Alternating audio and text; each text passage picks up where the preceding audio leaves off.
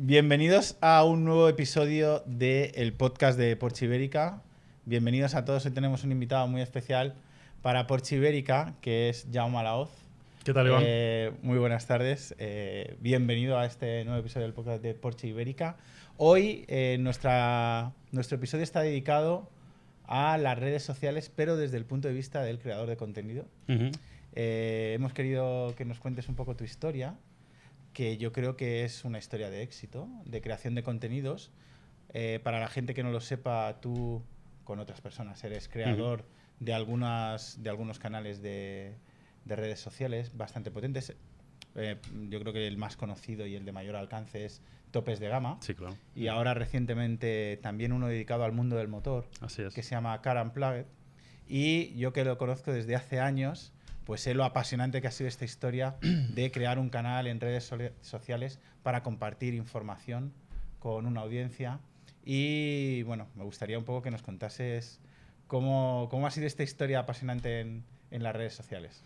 Nada, Iván, la verdad que te agradezco que me hayas invitado porque yo creo que hay, hay mucho ahí detrás que, que contar, ¿no? Porque al final, bueno, tú hablabas un poco de, de nuestra historia, que es una historia de 11 años, que bueno, para algunos igual puede parecer mucho, para otros puede parecer poco, pero al final 11 años en este mundo digital de las redes, tú lo sabes bien, son Una muchas eternidad. cosas, efectivamente, son muchas cosas, son muchos eventos, hay que trabajar mucho, hay que, hay que, hay que cambiar, hay que evolucionar.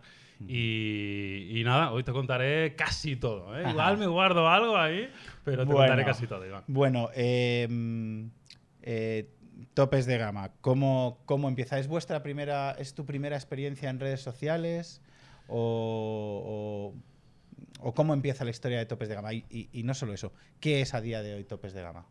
Bueno, a día de hoy Topes de Gama es un grupo de medios, por, por, por, por ponerle una etiqueta o por ponerle un nombre, ¿no? Que la verdad que no soy muy fan de las etiquetas porque la verdad que este mundo tan cambiante Sí. a veces es difícil de etiquetar, pero yo diría que Topes de Gama a día de hoy es un grupo de medios y Topes de Gama arranca en el año 2010. eh, fue nuestra primera incursión, hablo de nuestra porque me refiero a mí y a Carlos Santagracia, El mi otro amigo y fundador. socio, claro, fundador con quien arrancamos este proyecto desde, desde el día uno. Gran experto en redes sociales también, Sí, gran por comunicador. Supuesto, por supuesto, sí, Eh, sí. además, Mejor eh, que yo. O sea, yo siempre he pensado que él es mejor comunicador de lo que soy yo. A mí me gusta un poco más igual la parte del negocio y a él le gusta un poco más la parte de la comunicación. Y además, eh, un gran cocinero y, y apasionado de la moda, ¿no? Ya lo invitaremos a otro episodio. Pero bueno, está muy bien. Es eh, Topes de Gama empieza con Carlos y contigo, que arrancáis ese proyecto en 2010. Exacto, arrancamos en 2010 eh, con un blog escrito, que en aquel momento se llamaba Android for All, no, nos dedicamos exclusivamente al, al mundo Android. Y todo esto venía porque unos meses antes ya habíamos arrancado un blog de curiosidades y anécdotas en Internet, que eso no conoce nadie, era, era, era un blogspot, creo recordar, o sea, no Sí. tenemos comprado ni el dominio, te puedes imaginar que era Sí, una sí. tontería de dos amigos que hacían algunas tardes por pasar el rato, pero eso abrió un poquito el gusanillo de hacer algo en Internet, ¿no? Y la verdad que nos lo tomamos bastante en serio, nos divertíamos haciendo ese contenido.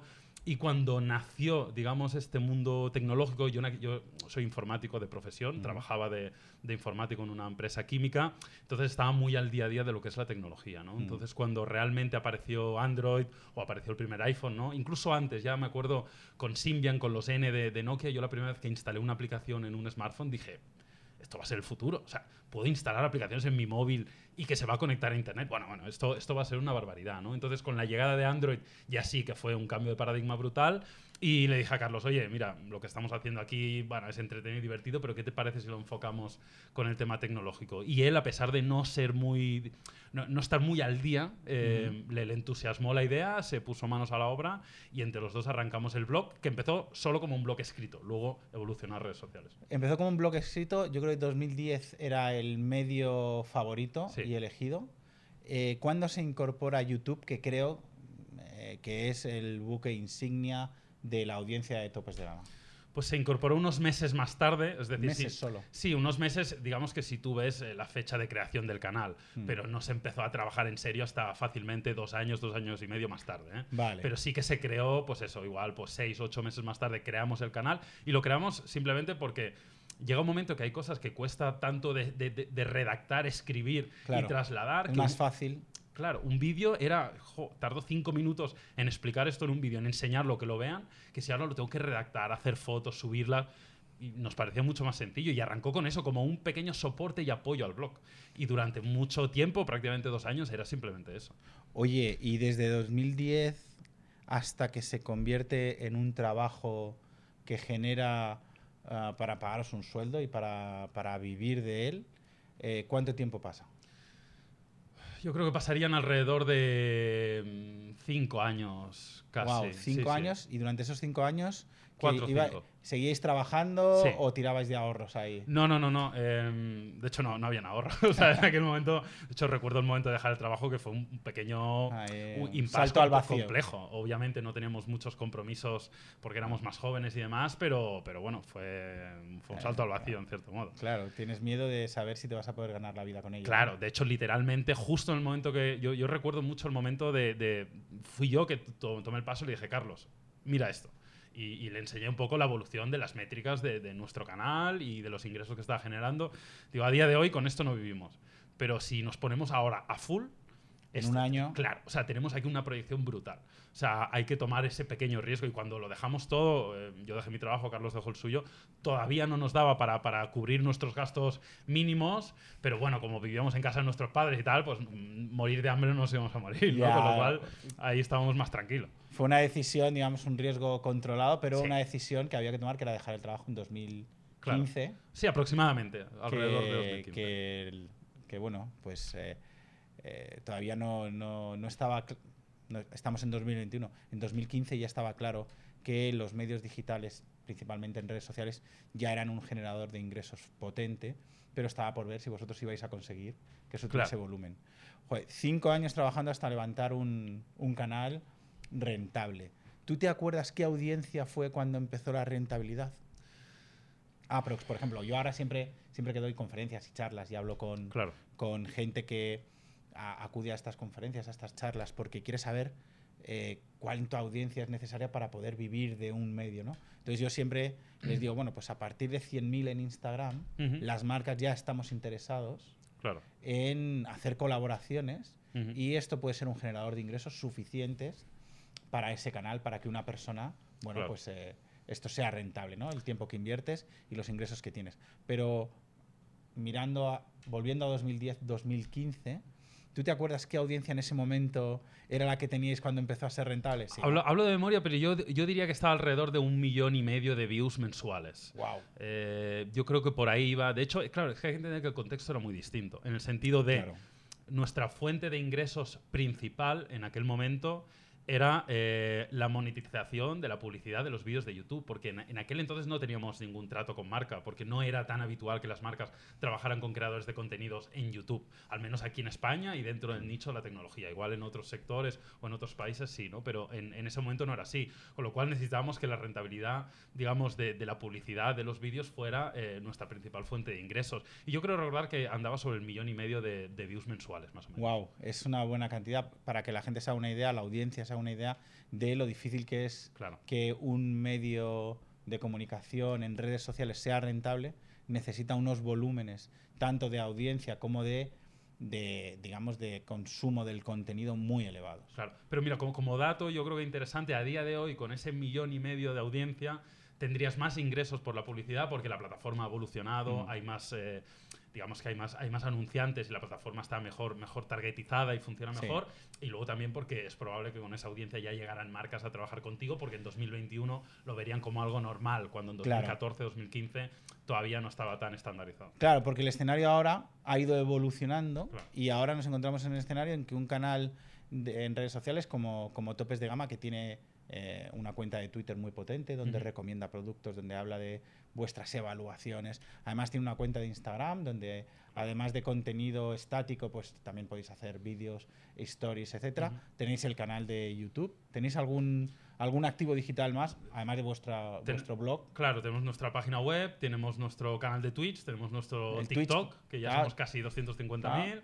250.000 en TikTok. Casi, casi, wow. Y en Twitch hacéis el contenido en directo, Exacto. lógicamente. En Twitch hacemos contenido en directo. O sea, al final yo creo que la, la idea es esa, ¿no? Incluso los podcasts que los subimos a Spotify, Apple Eso es. Podcasts. O sea, al final somos un medio de comunicación cross-platform. Obviamente YouTube es, sigue siendo la pata más relevante, pero creo que es muy importante en los días que corren y de aquí animo a los creadores que siempre que esté dentro de sus posibilidades, que intenten diversificar el contenido y que de- dentro de los mismos eh, contenidos puedan adaptarlo, a modificarlo, diferentes segmentarlo. formatos y diferentes redes sociales. Al final, vosotros tenéis vuestro blog y creáis Claro. contenido para un abanico de redes sociales, entre ellas Twitch, TikTok, YouTube sigue siendo importante. Exacto. Pero además, a- en 2021, además de los ingresos que genera YouTube, pues eh, los modelos de negocio han evolucionado y se han ampliado. Ahora, por ejemplo, eh, a través de Instagram te puedo contratar publicidad y tú la marcas como publicidad, contenido pagado por una marca de teléfonos móviles, una marca de coches, lo que sea. Además, hay branded content, Claro. que era un formato que era muy de prensa escrita, ¿no? Sí, sí, sí. Y ha llegado al contenido en redes sociales. ¿Hay algún formato publicitario más que, bueno, se me olvida, ¿no? Eh, ser invitado a eventos para presentarlos Claro. O dinamizarlos o contar la experiencia a través de las redes sociales. Es decir, es, es un formato de activación. Claro. Eh, se- mm, ¿Algún formato más que nos pueda reve- revelar? Te, te diría que yo creo que esos son los, los principales, los que has comentado. Igual el, el concepto este de takeover, ¿no? De trabajar con una marca y llevar tú Sí. su cuenta, ¿no? Que, que eso, de Este hecho, formato lo hemos trabajado en Lo alguna hemos ocasión. trabajado juntos, que yo creo que es el de máxima confianza, pero también Claro. es un modelo de negocio nuevo, que es decir, oye, yo voy a llevar durante un periodo determinado de tiempo, bien sea para un evento o para, la, o para una campaña concreta, Claro. voy- te vamos a hacer los mandos de una cuenta de una marca y tú los vas a llevar de dentro y vas a contar la experiencia para la audiencia de esa marca, pero no va a hablar la marca, va a hablar Claro. otra persona. Este es otro modelo. Eh, en pesos de ingresos, ¿qué es, mm, ¿cómo debe ser el balance para que esto sea interesante?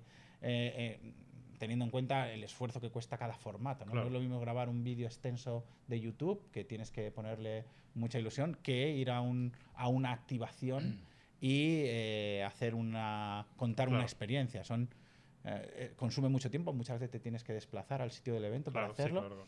Eh, ¿cómo debe- para, que para que esto funcione, ¿qué equilibrio habéis encontrado vosotros?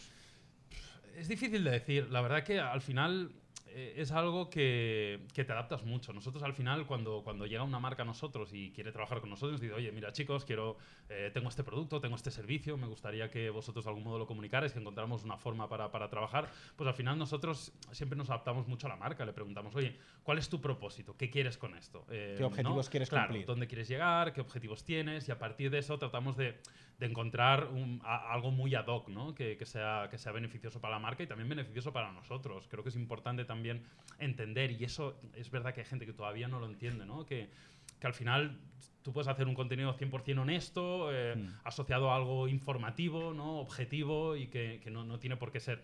Que a veces eh, parece que la publicidad tenga que ser algo irreal, no tiene por qué ser algo irreal. ¿no? Si es una marca con la que te encuentras a gusto, con la que confías, te gusta su producto, su servicio y te centras, pues, por ejemplo, en informar sobre una cosa objetiva de dicho producto o de dicha marca o de dicho evento, pues me parece que es algo que puede incluso aportar valor, que es la idea, que la publicidad a su vez aporte valor y creo que muchas veces, no voy a decir todas porque todos erramos, pero muchas veces lo conseguimos, que, que la publicidad, la gente la ve y dice, vale, esto es publicidad, pero no está mal porque me he enterado de esto que no lo sabía. Claro, yo creo que eh, hay una cosa que no es incompatible, que es hacer publicidad y que sea contenido de valor. Claro. Y que se perciba como publicidad y que sea claramente publicidad, pero que sin embargo sea un contenido de valor para, para la audiencia. ¿no?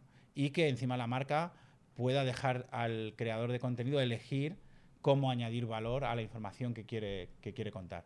También es verdad que las marcas no siempre hacemos publicidad directamente. Claro. Afortunadamente hay formatos de contenido Ujú. que no son publicitarios, que no vendemos nada, pero hacemos branding. ¿no? Claro. Generamos experiencias y esto es la magia de las redes sociales. Oye, pues eh, vamos a pasar ahora a la parte, a la parte que, que- que a mí me parece más apasionante de toda la historia de Topes de Gama y tuya, Yauma, Ujú. eh, porque creo que eh, Topes de Gama creció, nació en 2010, lleva 11 Sí. años creciendo y es una historia un poco de pioneros. Era ot- otra época de las redes sociales. Yo me acuerdo que mi primera campaña en redes sociales la hice en 2008 y Twitter ya llevaba dos años funcionando. Pero en 2010, o sea, en 2008 eres un pionero haciendo publicidad en redes sociales, en 2010 todavía lo eres montando un canal, un medio de comunicación. Pero ¿qué pasa cuando en 2020 quieres montar otro medio de comunicación que ya no está en la industria de la tecnología, o Ujú. en la tecnología de los dispositivos de comunicaciones, quiero decir, que es Car and Plug, Ujú. que es vuestro último medio, que yo sepa, Sí, sí. que es un medio de comunicación en redes sociales enfocado al mundo del motor, una industria que eh, tiene medios de comunicación establecidos desde hace Claro. 100 años, desde que existen automóviles rodando sobre la Tierra, Sí, que es una industria muy consolidada. Que es una industria en una transformación brutal. Eh, hemos dicho muchas veces que la industria del automóvil está en una transformación muy profunda, en un cambio de paradigma. Los medios de comunicación también lo estás. Y vosotros, después de obtener éxito con topes de gama, un éxito, una historia que dura 11 años, decidís montar otro, otro medio de comunicación en un entorno muy diferente al que se montó topes de gama. Sin duda. ¿Por qué se toma esa decisión? Entiendo que es porque os encantan los coches, Sí, claro. conociéndoos. Sí, sí. Pero además de eso, ¿no? Imagino que hay una serie de cuestiones, Sí. oportunidad, capacidad también. ¿Por qué? Y eh, hasta dónde habéis llegado un, más de un año después, ¿no? Casi un año. Casi un bueno, año. sí, alrededor de un año. Alrededor de un año después de montar Car Unplugged. ¿Cómo estáis ahora? ¿Cuál ha sido la experiencia? Pues mira, la verdad que eh, ti- tienes razón, no tiene nada que ver con lo, con lo que hicimos hace, hace 10 años, porque el contexto es totalmente distinto.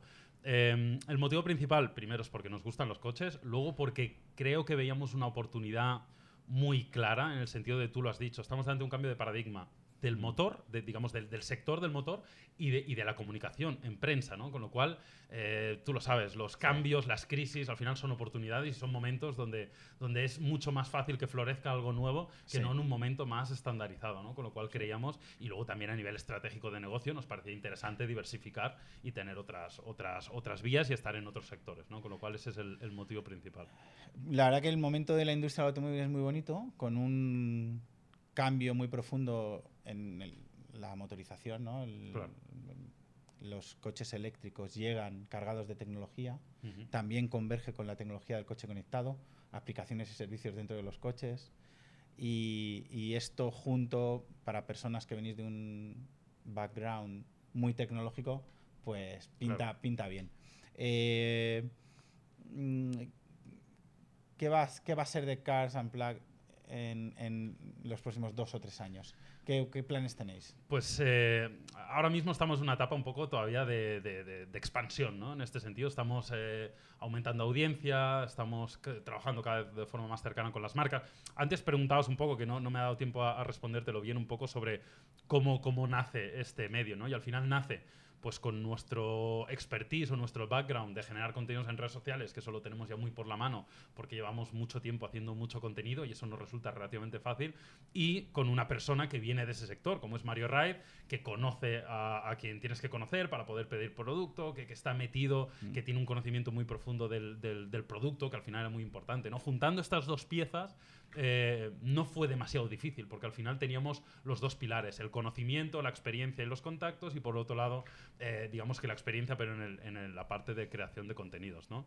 Y pues el futuro, pues la verdad que mm, sobre todo buscamos un, crecimiento en este sentido, estamos afianzando audiencia, cada vez tenemos más audiencia, queremos crecer en nuevas redes, eh, Caramplac poco a poco eh, va teniendo presencia en TikTok, el otro día pues lanzamos un TikTok que funcionó muy bien, estamos apostando también por el podcasting, queremos añadir cosas de motor dentro de nuestro canal de Twitch de TDG Lives, porque a, a diferencia del resto de redes, hemos enfocado Twitch de un modo distinto. Por primera vez, Qué interesante. nuestro canal de Twitch no es eh, no está segmentado, sino de hecho se llama TDG Lives, de topes de gama Lives, Vale. y queremos que sea como una parrilla televisiva. Entonces, que tengas tecnología, que tengas motor, que tengas cocina, que tengas Súper. un poco de todo, ¿no? Porque creemos que la plataforma lo permite. Así como en YouTube sería muy raro, en. Twitter sería raro, ahí no. Claro, yo creo que sería como mantener un canal de televisión Claro, para cada uno cuando puedes mantener un único canal Claro. con diferentes programas así es. que atiendan a Car Unplugged, a topes de gama.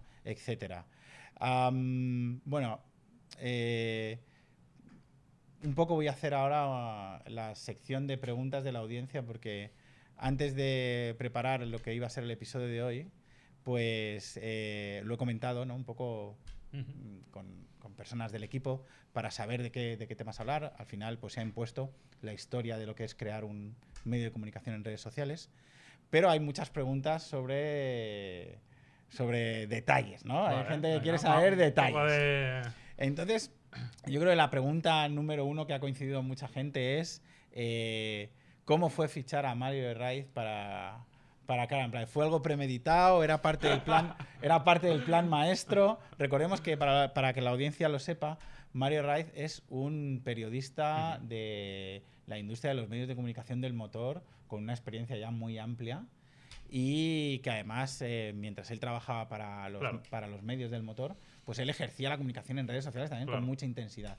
¿Esto fue parte del plan o esto fue una oportunidad cogida al vuelo? No, la verdad que no. Por eso, antes preguntabas, ¿cuánto, llevo ¿cuánto tiempo lleva el proyecto? ¿no? Y te he dicho, bueno, más de un año, menos de un año, porque realmente el proyecto nace como un podcast y nació únicamente como un podcast, ¿no? En el cual Mario colaboraba eh, Mm. de forma semanal, pero luego, pues bueno, por una situación suya personal, dejó de trabajar donde estaba trabajando y, bueno, a nosotros nos pareció que era, que era una gran idea que trabajara con nosotros. No estaba premeditado, pero yo creo que se juntaron un poco todos los astros en el sentido de... eh, él es alguien muy especial dentro del sector, en el sentido Sí. de su forma de trabajar, trabaja mucho sus Es redes. una personalidad. Claro, y eso no es normal en el, en el sector del motor. Y nuestra perspectiva siempre fue decirle, oye, eh, sigue siendo eso y potencialo. O sea, nosotros no queremos que dejes de hacer cosas en tus redes para que las hagas en las nuestras. Nosotros queremos que cuanto mejor te vayan tus redes, mejor. Mejor Y para más todos. sinergias para todo. O sea, que por favor sigue haciendo lo que haces y si te, si te podemos ayudar en cualquier cosa, lo vamos a hacer, ¿no?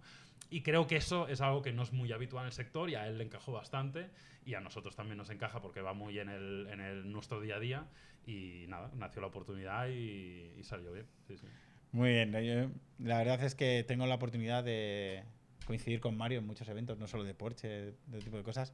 Y es una personalidad, yo creo que es parte del ADN de Car Unplugged. Sí, sin duda. Em, la, siguiente, la siguiente pregunta que el, el equipo ha coincidido es eh, ¿qué va a ser lo siguiente que, que- que va a impactar en el mundo del automóvil dentro de las redes sociales? Quiero decir, eh, ¿todas las marcas de coches van a tener TikTok?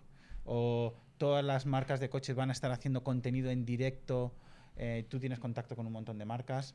Eh, sabes que a nivel global pues hay streamings continuos cada vez que hay presentaciones globales de vehículos, pero esto no, no, es, eh, no funciona para todos o eh, no tiene igual aceptación ¿no? en unos países que en otros. Aquí en España, el sector del automóvil, eh, ¿cuál va a ser la tendencia 2022 Claro. en la creación de contenido?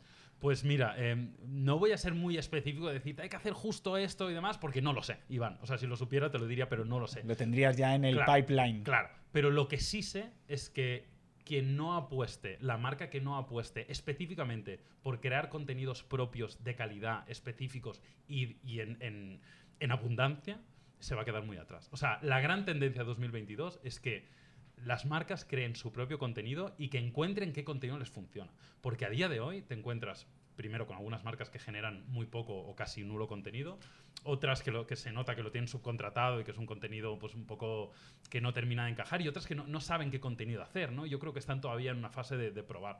Yo creo que la gran tendencia es crear contenido, pero a otro nivel, me refiero. a Esa, no me refiero a publicar un post en Instagram dos veces por semana, me refiero a crear un contenido de forma recurrente, tener un departamento para ello y, es que va a ser así. En, en el mundo de la tecnología, yo lo estoy viendo, está pasando mucho. Cada vez que sale un producto nuevo, hay toda una serie de contenidos alrededor, hay shootings, hay grabaciones, hay streamings, en colaboración con medios y con influencers, pero también propios. Y eso es muy importante, porque yo creo que no hay que olvidar eso. Eh, tendrán que seguir colaborando con medios de comunicación, con influencers, con celebridades, pero van a tener que generar sus contenidos de forma recurrente y en abundancia. Pues me quedo con, con esta tendencia para 2022, la creación de contenidos propios. Y ahí ya Es- ventaja. es el camino de, de conseguir eh, ser relevante en redes sociales, transmitir mensajes a la audiencia y al final que los clientes y fans de la marca disfruten de la experiencia de la marca a través del contenido. Muchísimas gracias por haberte unido a este episodio del podcast de Porsche Ibérica. Eh, gracias a Topes de Gama, gracias a Karen Plack, gracias Jauma por contarnos cómo ha sido este camino de 11 años apasionante y que decirte que desde Porsche Ibérica tenemos la suerte de, de colaborar en muchas cosas, de presentarnos, pues, de presentaros nuestros productos, de que los probéis y que estamos muy felices de seguir colaborando. Nada, encantado, Iván. Muchas gracias y un placer. Un fuerte abrazo para todos. Nos vemos en el próximo episodio de el podcast de Porsche Ibérica.